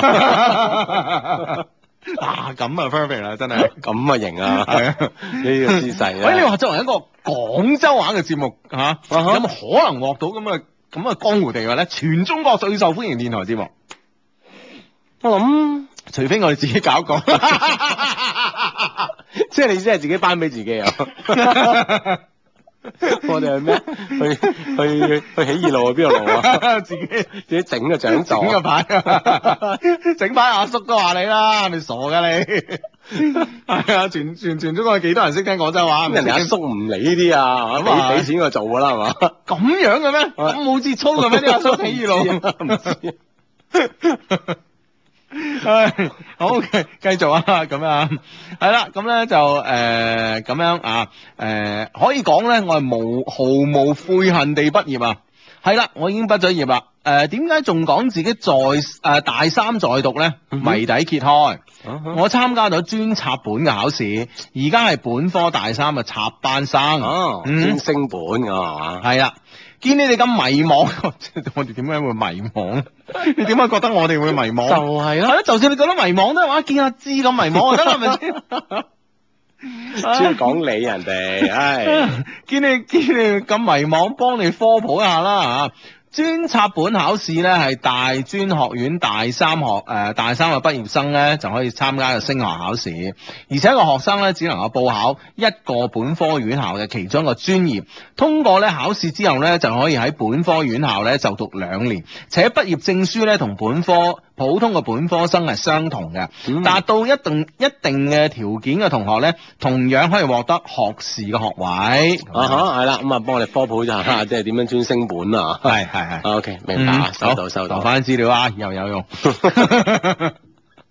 係啦，其誒、呃其實咧簡單嚟講咧，就係、我讀咗兩年嘅大三。講到呢度啊，你哋應該會覺得一直還算順利嘅我，有咩問題需要請教雙低同埋各位 friend 嘅咧？就係咯，嚇、嗯該有嘅榮譽地位嚇，係獎項攞晒咁樣嚇，係咯，係啦，有咗大學之後一切都咁順利，嗯咩問題？感情問題咧哼，，係啊，我係，估都係啦，嗯嗯嗯。啊咁跟跟住佢有啲咩嘢要問我哋咁樣啦，啊哈，嗯好，誒誒呢個 friend 呢個係呢個有咩根據啦？佢佢喺微博上面發俾我哋啊，呢、個 friend 叫 Warm 維他奶嚇，佢咧冷知識一下，全中國粵語係母語嘅地方咧係最多嘅，唔可能係嘛？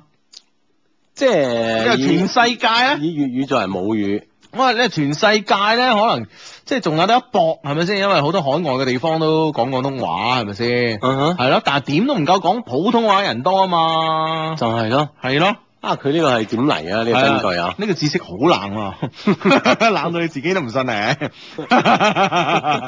唔信啊，啊，嗯。唉，唉，嗯嗯，哼，啊咁啊呢呢個 friend 話咁啊講開呢個微博，呢、個 friend 話我為我五個月嘅仔仔申請個微博，為你培養一個小 fans 啊，多謝我啦，記得開金口咧，祝我個仔快高長大。嗯嗯我老婆都喺隔離聽緊㗎，唔讀我老婆會用咗我㗎。誒、嗯哼，呃就就為你哋市民咁樣啊！如嗯果用我哋啊，讀咗就讀咗啦嚇，咁啊嗯 B B 快高長大啊嗯嗯嗯，老婆你唔好用佢啦啊，用佢諗下其他計啊，係係，喂，茶心又出現咯喎。點？茶心話：哇，喺茶心都一些事一些情。哇，Hugo 你真係神通廣大啦！就係、保利物業嘅員工啊，我同佢咧同年嘅，本來打算咧等佢一個人出嚟買咖啡嘅時候咧搭訕佢。嗯啊，你今日飲咩？然後咧同服務員講啊，兩杯啊咁啊。嗯哼等咖啡出嚟嘅時候咧就傾下偈。我覺得 Hugo 嘅方法好啊，我繼續咧 keep 住去星巴克混個臉熟先。啊，唔單止係樣貌啦、聲誒、呃、聲音啦、身材啦、舉止啊，都殺死我啊！啊，啊嗱嗱，我點解我同你講我喺我我我喺呢、個誒、呃中信咧有啲地位嘅？點啊？阿志你要分析一個一個人一個女仔帶住個心口有名牌有埋個名嘅，嗯喺、一哼，座大廈裏邊出現。嗯，你話除咗管理公司之外，仲有邊間咧？唔知啊，係咪先？啊哈你通常你會你會誒，當然每一間公司可能都會有有一個卡入誒呃係係啦嗰個，但係嗰個唔係名牌啊嘛，嗯係咪先？啊哈你明白，同埋你你唔翻公司嘅時候，你你你你有時係將就算帶張卡咧，可能會放袋啊或者點啊嘛。啊，即係唔會即係係啦咁顯眼嘅，係啦，所以咧我估到佢，我我啱啱我不斷喺度 run 緊。嗱嗯，你誒誒東海咧係有個牌，但係咧嗯好似係冇 名嘅。嗯咁你你話你話你話咩？到底咩喺中信嘅咩公司咧，先至會有個牌打喺心口啊？啊同加埋有有埋名名啊！係嘛，除咗保利物業，仲有邊間咧？就咁啦，係啦。哦咁你快啲幫人哋啊， 啊你識人哋個頭啊，係嗯嘛啊叫佢報個名上嚟，阿志，你知唔知我哋電台而家呢棟樓係邊間咪公司管理嘅？我知啊，啊，都係保利啊，係啊。係嘛，好，繼續啊。嗯 好，呃誒繼繼續封 email 啊，查心理啊，繼續啦嚇。嗯咁哼樣好，咁咧就繼續封 email 咁啊嚇。 我唔係話我大專有一段嘅校園戀情嘅咩？係啦，冇錯，我同佢啊 Hitch 啊已經兩年啦。喺之前咧，我誒、呃我有三段戀情啊。H 咧係同我呢個性格最適合嘅，而且咧最遷就我嘅。每個女生咧都希望一個男生咧可以唔睇出邊嘅風景，眼底裏邊咧只容得下你。喂，金句啊！啊，每個女生咧都希望有一個男生可以不看外邊的風景，眼底裏邊咧就容得下你。佢咧就係、嗰種男生啦。啊，咁好嘅男生啊，眼中心入邊只有你咁樣嗯嗯啊，出邊嘅風景真係嗯嗯，如同虛設。係係係係咁啊，係啦咁啊，雖然我有多少唔同意啦啊嚇。 嗯啊，咁樣，咁你當然係盡覽出面風景，但還是覺得你最好先啊。先好啲啊嘛，你覺 得係啊。咁樣樣啊？咁但係人哋啲男生都好好嘅，嚇啊，咁你除卻無山不是雲，咁你應該係睇過好多雲噶嘛，係咪 先？黃山嘅雲你係睇過，華山嘅雲你係睇過，係咪先？嚇，啊！即係所有人相對比較之下咧，嗯，先覺得喺無山啊，係啊，個雲係最好嘅，即係真正嘅雲啊，係咯，係咪啊？係咪啊？係咪啊？啊嚇，嗯，啊，你呢個曾經滄海難為水係咪先？嗯哼你唔曾經個滄海係咪先啊？啊，你唔同個魚滄海啊，呢個 即係打過幾 下，打個交道啊係咪？ 係咪先？你先知咩叫水啊嘛？係咪先？哦啊咁樣啊嗯哼，OK。不過可能佢男朋友都係即係呢個 Hitch 咧，都係見盡風景㗎啦。即係我哋有啲太過擔憂啦，可能啊嗯哼，反正覺得我哋嘅 friend 最好啦係係係係啊！佢咧就係誒嗰種啊男生，即係啊啊出邊唔睇出面嘅風景，眼中只有你啊，而且好遷就。但係咧，偏偏咧佢卻係條件最差嘅一個。佢係一個大專嘅畢業生啦，啱啱出嚟做嘢咧，到依家可以講仲係一事無成。咁啱啱出嚟做嘢年零，你想佢點啊？係咪嚇。先？嗯，係啦，我即係當然唔知我哋 friend 嘅要求係點樣樣啦啊嚇。嗯係咯係咯，咁樣咁都係一個都係一個好艱苦嘅起步階段啦，咁啊，嗯哼，咁樣個屋企嘅環境咧一般啦嚇，啊唔食煙啦，唔飲酒啦，但中意打網遊，而且比我細一年啊，我好中意同佢相處嘅感覺。最近咧啱啱過完年啊嘛，唔係講話呃啊誒過年係相親嘅季節咩？咁啊，但係我身邊咧佢係結婚嘅節奏喎、之前咧實習公司嘅同事咧三月份結婚，咁啊高中一閨蜜咧五月份結婚，初中一同學咧下年結婚咁啊，啊，身邊太多呢啲又結婚啦，嗯嗯。嗬。啊，佢哋嘅結婚對象咧，都係比佢哋大四五年嘅，咁啊，聽佢哋嘅故事聽得多咧，就自然而然咧會諗到自己嘅現實問題啦。啊，假如咧我繼續同呢個 Hit 團喺埋一齊啊，佢話要到三十歲先結婚，咁而嗰時咧我三十一，嗯哼，而且咧我知道咧，誒、我知道咧同佢一齊咧係要過住咧啊要計住錢嘅日子嘅。嗯，啊，佢唔係一個好有事業心嘅人啦，啊，或者咧只能夠係我做女強人，但係咧我自認為咧自己唔係一個女強人喎，我真係唔知道自己可唔可以等。我而我係要需要，我而家係咪需要放手咧，定係繼續同佢喺埋一齊咧？咁樣好啦，繼續咧就講佢屋企嘅關係啊。嗯哼，咁樣，誒、呃到而家咧，我都唔敢同屋企人講我同阿 H 交往嘅事啦。我知道咧，佢哋唔希望自己個女咧，以後咧過住又冇話過苦日子啊。佢唔希望自己個女過苦日子，咁、嗯我覺得又唔一定係苦嘅，大家有幾多使幾多都係快樂嘅。係啦，一齊咁樣啊，努力咁為呢個屋企啊嘛。係咯係咯，即係苦呢個標準，我哋首先要 set 個甜嘅標準咯，係咪先？嗯啊，咁樣啊，咁樣。如果咧，我哋繼我哋仲我仲繼續同佢一齊咧，我要點樣幫助佢成長咧，令佢咧誒成為一個有事業嘅男人咧？如果我唔同佢喺埋一齊，我以我係適合一適合揾一個點樣嘅男人咧？